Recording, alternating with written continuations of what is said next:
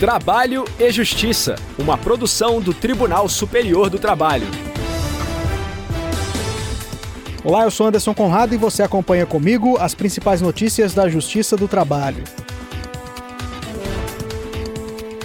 Quem abre o nosso programa é a repórter Marla Lacerda, de Brasília. Operador vigiado por câmeras em vestiário deve ser indenizado por indústria de alimentos. Nesta edição também temos reportagem especial. O tema é trabalho escravo contemporâneo. Se liga, o programa já está no ar. A sexta turma do TST concedeu indenização por danos morais a um trabalhador que era vigiado por câmeras instaladas no interior do vestiário masculino. A repórter Marla Lacerda conta os detalhes do caso. O operador de produção trabalhou por um ano no frigorífico da JBS em Campo Grande, Mato Grosso do Sul. Na ação, ele contou que trocava de roupa três vezes ao dia em um vestiário que possuía apenas 11 cabines para o uso de quase 200 pessoas. Para não baterem um ponto atrasado, os empregados acabavam se trocando uns na frente dos outros em uma área monitorada por câmeras de vigilância, o que gerava desconforto e constrangimento. No processo, a JBS não negou o uso de câmeras no local, mas alegou que elas não focavam a área dos banheiros e das cabines, justamente para preservar a intimidade dos profissionais. Segundo a empresa, o intuito era inibir furtos aos pertences dos empregados e proteger o patrimônio. O pedido de indenização foi negado em primeiro e segundo grau, o que fez o operador recorrer ao Tribunal Superior do Trabalho.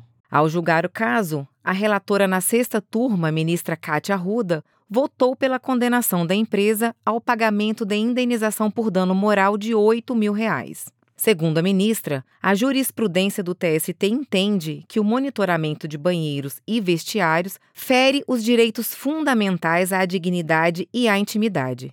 Logo, a gravação configura abuso dos poderes diretivos do empregador. Além disso, para a ministra, o fato de a vigilância se destinar a coibir furtos de pertences dos próprios empregados não afasta a conduta abusiva da empresa. A decisão foi unânime, mas ainda cabe recurso.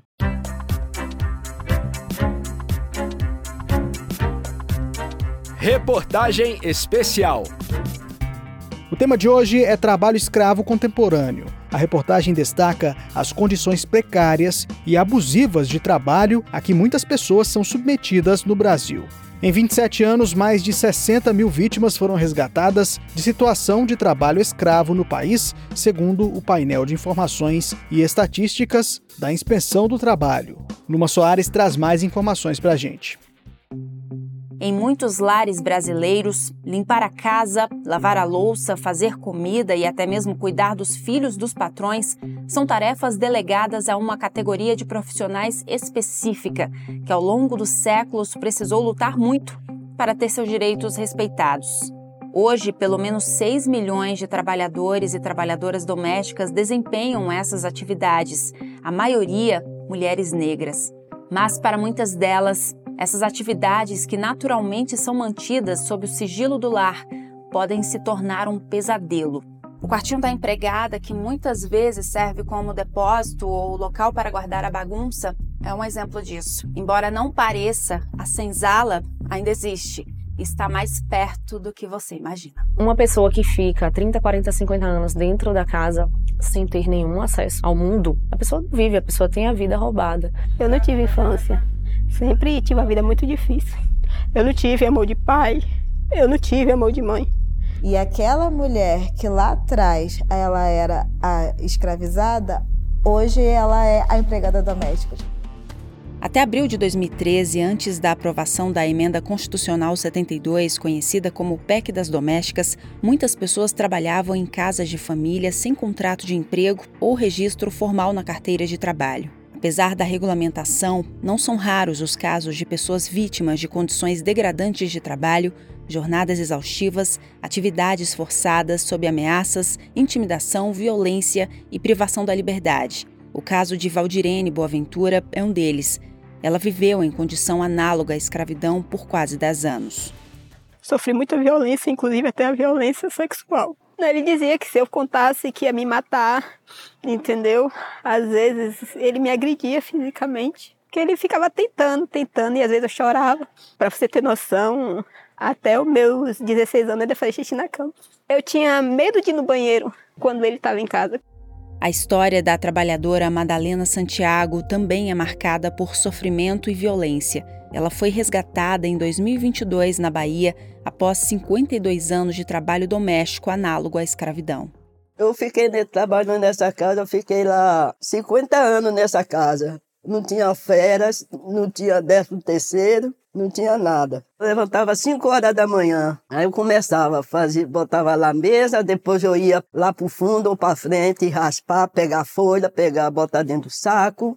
Meus pés lá eram todos rachados não fazia unha. Mais de 20 milhões de pessoas ainda são vítimas da escravidão moderna. Trata-se da segunda atividade ilícita mais rentável no mundo, segundo a Organização Internacional do Trabalho. A juíza do trabalho, Maria José Rigotti, enfatiza que a atividade doméstica no Brasil deriva do período escravocrata, o que tem diversas consequências no âmbito pessoal e no contexto social. Não é exagero a gente dizer que as pessoas vítimas do crime de trabalho doméstico análogo à escravidão, em geral, têm grande parte de suas vidas roubadas. Tudo isso calcado na, na questão da gratidão e coloca essas mulheres numa condição de subalternidade. São roubados vários dos seus direitos fundamentais, são roubados sonhos, direito à educação, direito à convivência social sadia. Então, por isso, esse tipo de trabalho escravo doméstico, ele é muito cruel. A auditora fiscal do trabalho, Liane Durão, descreve o perfil do trabalho doméstico no país. Em geral, são mulheres, mulheres negras de baixa ou nenhuma escolaridade. Tem meninas que vêm do interior, tem meninas que são das capitais, mas grande maioria muito vulnerável e muito pobre. No ano passado, 2022, aqui na Bahia, foi o estado que mais resgatou trabalhadoras domésticas no Brasil. Foram 13 trabalhadoras resgatadas aqui. Entre 2017 e 2022, 54 pessoas foram resgatadas de situações análogas à escravidão no serviço doméstico aqui no Brasil, de acordo com o Ministério do Trabalho e Emprego. O ministro do Tribunal Superior do Trabalho, Alberto Balazeiro, detalha as consequências jurídicas dessa prática nociva. A gente não pode entender que trabalho escravo é tolerável, o trabalho escravo é crime. Como é crime, existe uma responsabilização penal, que inclusive pode gerar cadeia. É, existem práticas, inclusive, que encerram até a formação de quadrilha. Você tem um conjunto de ações de várias pessoas para aliciar, para traficar, para explorar o trabalho escravo. Os canais hoje de combate mais efetivos são da esfera criminal, há também a responsabilização civil. Na Justiça Trabalho nós temos ações civis públicas propostas pelo Ministério Público, pelos sindicatos, cobrando não só a vedação da repetição da conduta, como também o chamado dano moral coletivo. Então a responsabilidade hoje ela é forte, ela é intensa e ela é aplicada. A lista suja do trabalho escravo, atualizada anualmente pelo Ministério do Trabalho, tem 289 empregadores que submeteram pessoas a condições análogas à escravidão no país. A juíza auxiliar da presidência do TST, Adriana Melônio, ressalta qual tem sido o entendimento da Justiça do Trabalho em casos julgados recentemente. Quem são as empregadas domésticas no Brasil? Eu não posso julgar um processo sobre empregada doméstica sem pensar que 92% dos trabalhadores domésticos do Brasil são mulheres. Aí eu não posso deixar de perceber que 70% são trabalhadoras são mulheres negras. 71% dessas trabalhadoras negras não têm carteira assinada. Então eu não posso jogar e olhar só naquele micro. Eu tenho que ampliar o meu olhar e julgar aquele processo com uma perspectiva de gênero, uma perspectiva de raça. A promotora de justiça Lívia Santana Vaz, do Ministério Público da Bahia, analisa o atual cenário do trabalho doméstico e faz um alerta.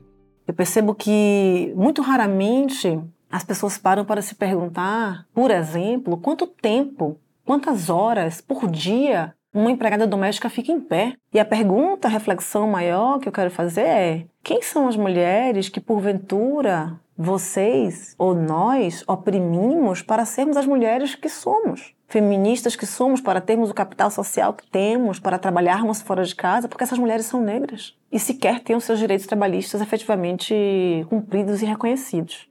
Há 10 anos, Valdirene Boaventura conseguiu deixar o quartinho da empregada para viver em uma casa própria com os filhos em um condomínio construído exclusivamente para trabalhadoras domésticas em Salvador. Ela também conseguiu tão sonhado registro na carteira de trabalho e atualmente faz parte do Sindicato dos Trabalhadores Domésticos do Estado da Bahia o sindicato ele ensinou a ser a Valdirene que é hoje. Eu aprendi através do convívio social que até então eu não tinha. Eu aprendi a lutar pelos meus direitos. Eu aprendi a dizer, eu só vou se for de carteira assinada. Só vou se a carga horária for das 8 horas por dia, das 44 semanais, das 220 mensais. Trabalho doméstico é profissão, gente, precisa ser valorizado.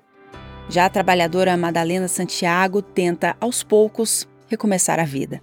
Agora estou fazendo flores, estou indo para o psicólogo também. Meu sonho é ter minha casa mesmo para me ficar, para me morar e viver minha vida, né? Meus amigos, tudo eu rezo, peço a Deus para ficar tudo em paz, não ter mais confusão comigo.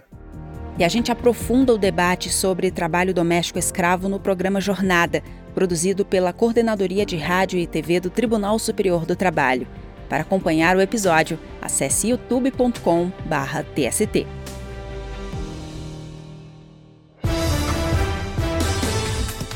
A edição de hoje termina aqui. O trabalho e Justiça teve a apresentação de Anderson Conrado, edição de Liamara Mendes, produção de Milene Teixeira e Robson Góes, colaboração dos estagiários Jorge Agli e Milena Correa, supervisão de Patrícia Rezende e trabalhos técnicos de Rafael Feitosa e Wesley Oliveira. O programa é uma produção da Rádio TST, sob a coordenação de Rodrigo Tunholi e a supervisão geral da Secretaria de Comunicação Social do Tribunal Superior do Trabalho. Obrigado pela companhia. Tchau. Trabalho e Justiça, uma produção do Tribunal Superior do Trabalho.